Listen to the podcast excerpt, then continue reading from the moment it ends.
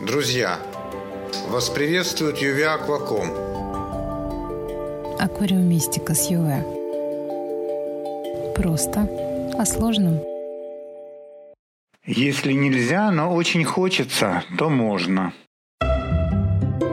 Юр, в интернете ходят легенды о какой-то твоей статье, которая когда-то наделала много шума и чуть ли не перевернула восприятие аквариумистики. Это о какой такой статье речь? Почему я ее не видела никогда?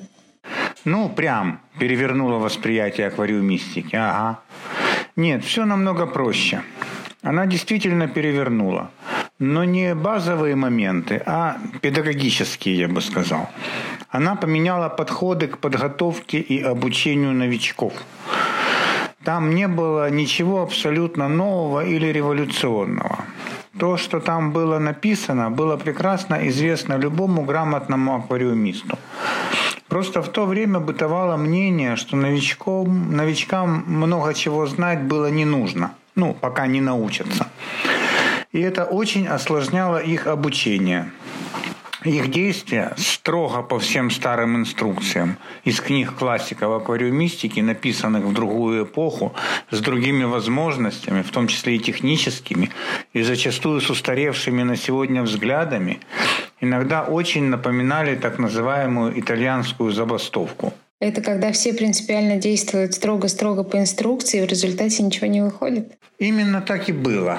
А когда ты ее написал, мы уже были знакомы? Я тебе больше скажу. Мы благодаря ей познакомились. Как? Это было на одном из очень известных аквариумных форумов. Тогда ты э, стояла, плакала возле аквариума с помирающим от ацидоза петушком. А рядом с тобой стояла толпа бездарных сочувствующих в кавычках, советовавших то добавить ему еще газировки, вроде ему было мало той, что ты по их советам уже налила, то ли добить его аммиаком, уложив предварительно баланс бицелином. Я, помнится, тогда только успел подойти к тебе с вопросом, что происходит. Но за день до этого я там же опубликовал эту статью. Ты бы видела, что там началось. Все, буквально все, даже те, кого я считал своими друзьями, спустили на меня всех собак. Вой начался такой, что просто капец. Что-либо объяснять кому-либо было просто бесполезно. Меня просто топтали.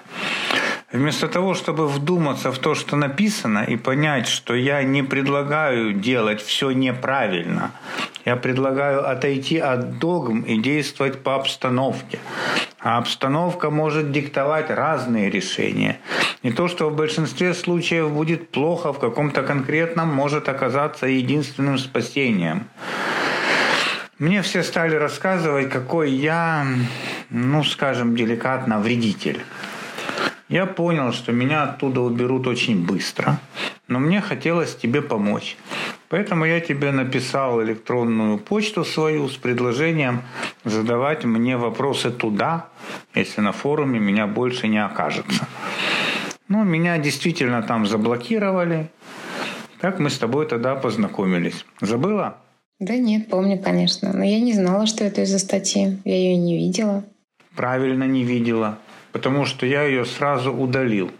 Я ее, кстати, еще в нескольких местах размещал. Везде результат был один. Поэтому я ее отовсюду убрал. Ну, у тебя самого она сохранилась, покажешь? Ну, смотри.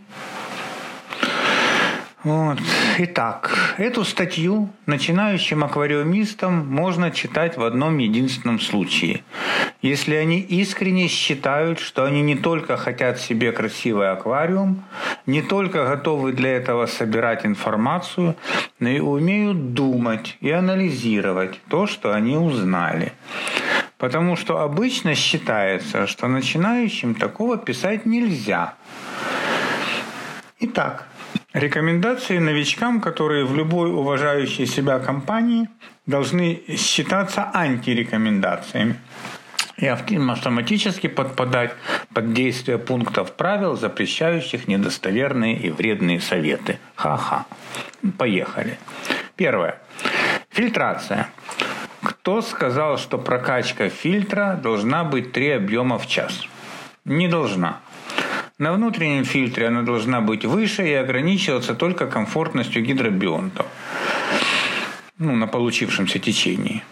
На внешнем фильтре она должна быть минимальной, хоть и пол объема в час. А вот канистра внешника должна содержать чем побольше.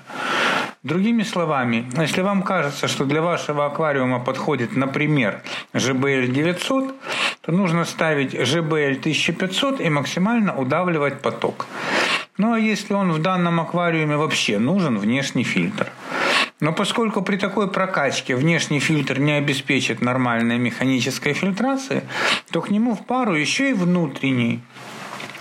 В травнике, перенаселенном рыбой, во внешнике вообще нет э,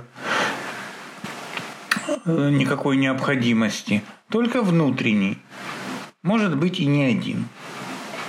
Второе. Аэрация. Кто сказал, что она обязательна?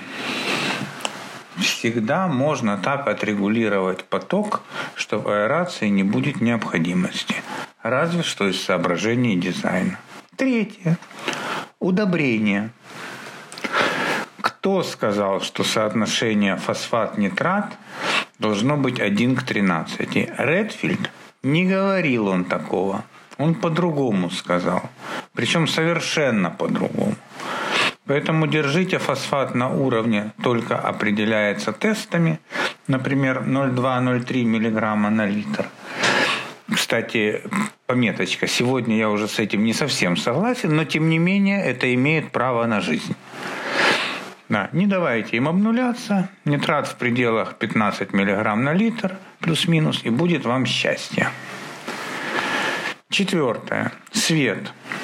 Кто сказал, что свет нужно подбирать под макро и СО2? Не верьте. Свет вы подбираете под себя – а вот все остальное – да, под ваш цвет. Пятое. СО2. Кто сказал, что без подачи СО2 не может быть травника? Неправда. Травника не может быть без углерода, а необходимость его подачи зависит от света и удобрений. Не пересвечивайте, не лейте лишнего, и не придется вам бегать, заправлять баллоны после того, как косой косили ботву в аквариуме. Ну или наоборот бегаете, если среди ваших растений есть такие, которых без этого не вырастет. Обязаловки нет, все от условий. Пятое. Вода. Кто сказал, что чистый аквариум или не пахнет вообще, или пахнет приятно? Неправда. Когда он пахнет неприятно, то это уже болото. А не пахнуть или приятно пахнуть вполне может и аквариум с избытком растворенных органических соединений в воде. Поэтому чем больше подмен и мероприятий по очистке воды в аквариуме, тем лучше. Шестое. Подмены. Кто сказал, что нужно подменивать 30% воды в неделю? Неправда. Это минимум того, что может себе новичок позволить. Чем больше, тем лучше. Два раза в неделю по 25%, три раза в неделю по 20%. Да хоть каждый день по 10-15 вплоть до протоки. Седьмое. Кто сказал, что губки фильтров нужно мыть в аквариумной воде? Неправда. Грязью грязь не вымоешь. Их нужно мыть в чистой воде – еще и выстукивать. Исключение – реально перегруженные аквариумы, в которых биология действительно держится на этих мочалках. Ну, у новичков таких не должно быть. Восьмое. Сифонка. Кто сказал, что в травнике сифонятся только открытые места? Неправда. Травник иногда нужно сифонить весь. И максимально возможно под растениями тоже. А поверхностная приборка сифоном в зарослях – это вообще как доброе утро, любимое после бурной ночи. Девятое. Аммиак. Это катастрофа и мгновенная смерть. Да не в жизнь. Сейчас крамолу скажу. Аммиак есть всегда и в любом самом благополучном аквариуме. Был и всегда будет. Вопрос сколько? Ни в коем случае не ноль. Аммиак ноль, значит его нет. значит азотный цикл стоит. Имеем незапущенный аквариум. Аммиака должно быть ровно столько, чтобы он не определялся аквариумными тестами ввиду их низкой точности. Это в идеале. В реале ни одна из распространенных несложных рыб еще не погибла от аммиака 0,1 и даже 0,2. Правда, при некоторых условиях. Это не значит, что нужно его в таком количестве поддерживать. Но и не значит, что нужно бросаться с балкона, если тест чуть-чуть позеленел. Есть куча методов борьбы с этой страшилкой новичков. Главное о них помнить и уметь ими пользоваться. Если его больше, то да, стоит принимать более экстренные меры. Десятое. Аквариумная химия – вселенское зло. Она не зло, но и не панацея. Она химия. И пользоваться ею нужно тогда, когда нужно. Ну, например, из человеческой жизни. Антибиотики при пневмонии – это зло? Нет. А в качестве ежедневной профилактики непонятно чего, что может прицепиться на улице. Так и с аквариумной химией. Применение оправдано только в том случае, когда без нее невозможно.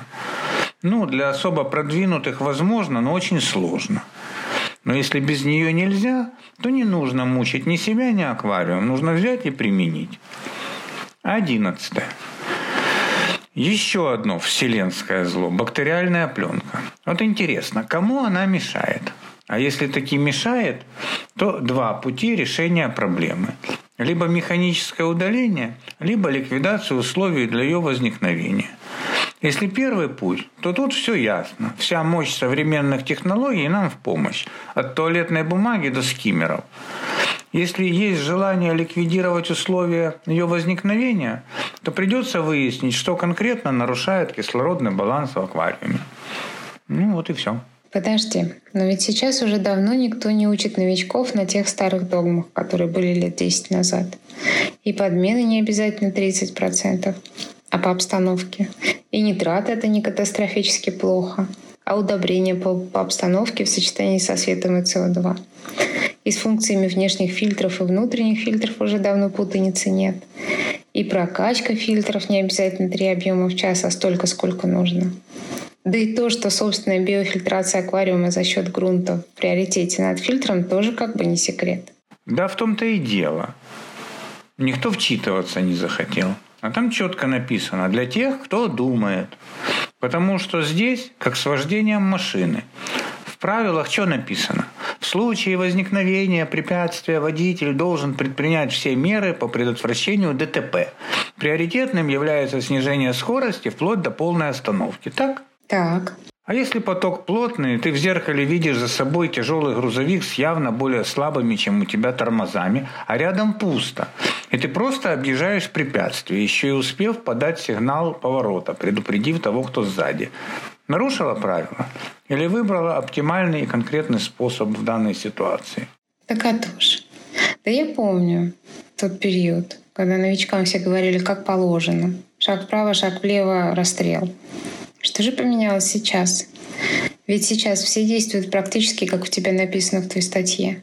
Да все очень просто. Все, что там написано, давно известно и используется всеми грамотными и опытными аквариумистами.